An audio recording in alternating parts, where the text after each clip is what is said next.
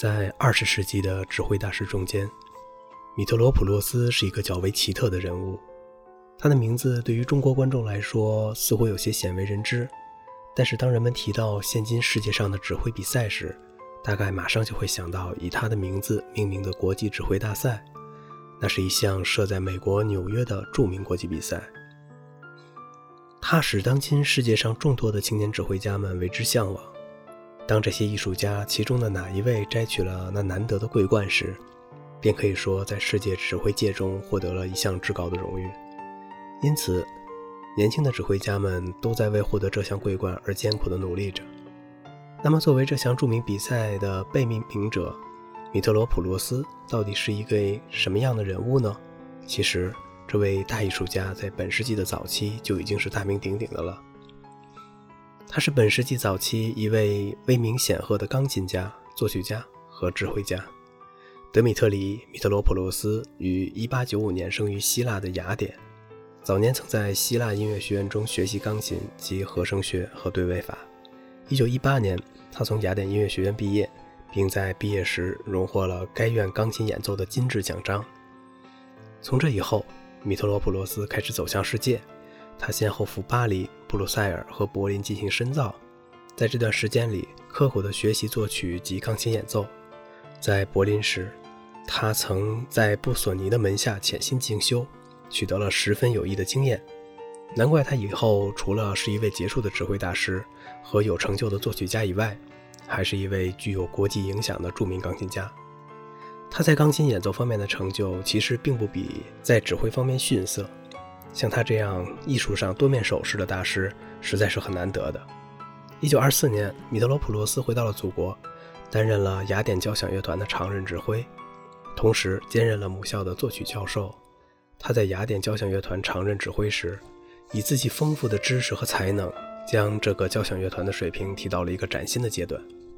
从这个方面来说，他的确是一个为家乡做出过突出贡献的艺术家。除此之外，他还在这段时间里兼任过柏林国立歌剧院的副指挥。一九三零年以后，米特罗普洛斯正式开始了他的国际指挥生涯。他先于一九三二年至一九三六年担任了法国巴黎交响乐团的常任指挥，然后于卸任的当年来到了美国。这一年，他与美国著名的波士顿交响乐团合作举行了在美国的首演，并且获得了令人鼓舞的成功。这时，他已是一位很有名气的国际指挥家了。一九三七年，米特罗普洛斯继尤金·奥曼迪之后，担任了美国明尼阿波利斯交响乐团，就是后来的明尼苏达交响乐团的常任指挥。此期间，为这个乐团的发展做出了不小的贡献。一九四九年，米特罗普洛斯迎来了他指挥生涯中的重要时期。这一年，他继大指挥家斯托科夫斯基之后，担任了美国历史最为悠久的纽约爱乐乐团的常任指挥。这段时间可以说是他整个指挥艺术的高峰时期。他在这个乐团中一直干了九年，直到1958年才辞去了乐团常任指挥的职务，并由美国指挥家伯恩斯坦担任。在这段时间里，他还曾于1954年兼任了纽约大都会歌剧院的常任指挥，指挥了许多著名的歌剧演出。1960年离开美国后的米特罗普洛斯在米兰的斯卡拉歌剧院舞台上上演了马勒的交响曲。忽然昏倒在舞台上，至此，这位著名的指挥家就再也没有能够睁开眼睛，成为站在指挥台上逝去的一代大师。米特罗普洛斯是二十世纪最著名的希腊血统的音乐家之一，而另一位恐怕就是世界女高音之王玛利亚·卡拉斯了。然而，米特罗普洛斯虽然是希腊人，但却在美国得到了艺术才华的展现和发展。一九四六年，米特罗普洛斯加入了美国籍，因此许多评论家都将他看作美国指挥家。米特罗普洛斯在美国期间曾担任好几个著名交响乐团的指挥，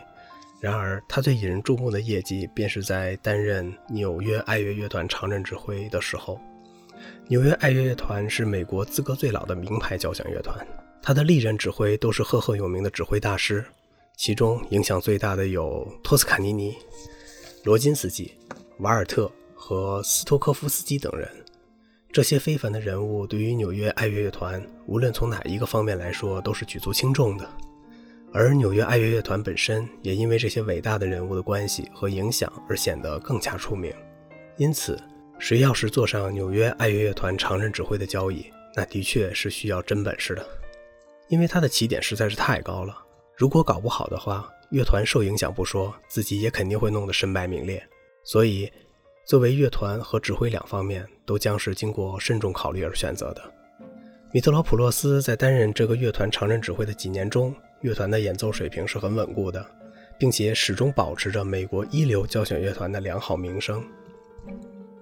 米特罗普洛斯在这个乐团整整干了九年，可以说和乐团之间达成了相当的默契。因此，无论从威望还是成就上来说，他都是纽约爱乐乐团建团史上的一位重要人物。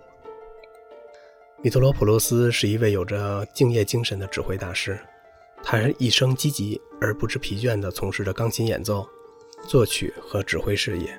作为一个有声望的名指挥，他曾是马勒作品的优秀解释者。1940年，他因宣传和介绍马勒的作品而受到了美国马勒协会的嘉奖，获得了很高的荣誉。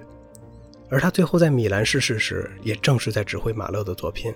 这种巧合真是太有意思了。但不管怎么说，马勒的作品必定伴随着他走完了人生的旅程。从这方面来看，似乎很有些悲怆的味道。米特罗普洛斯不仅善于指挥马勒的作品，实际上他对于二十世纪的现代派作品都有着很有特色的解释，因此人们将他称为二十世纪现代音乐作品的优秀解释者。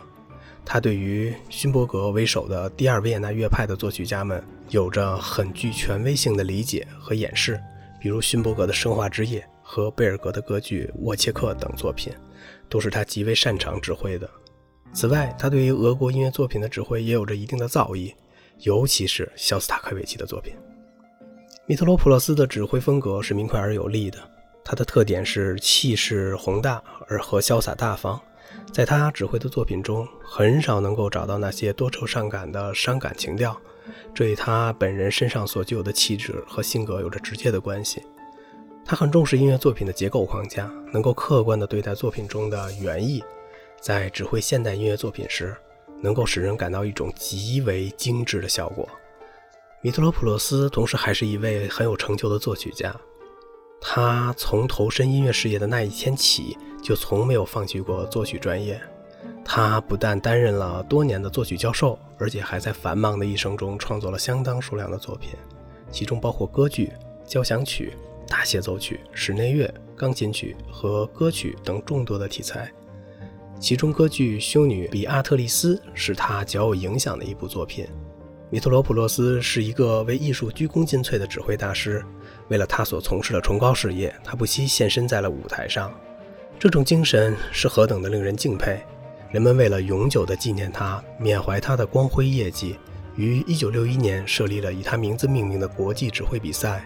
今天，通过这项有益的活动，不但培养和造就了许多后辈的指挥人才，同时也使得他那不朽的名字永远铭记在了人们的心中。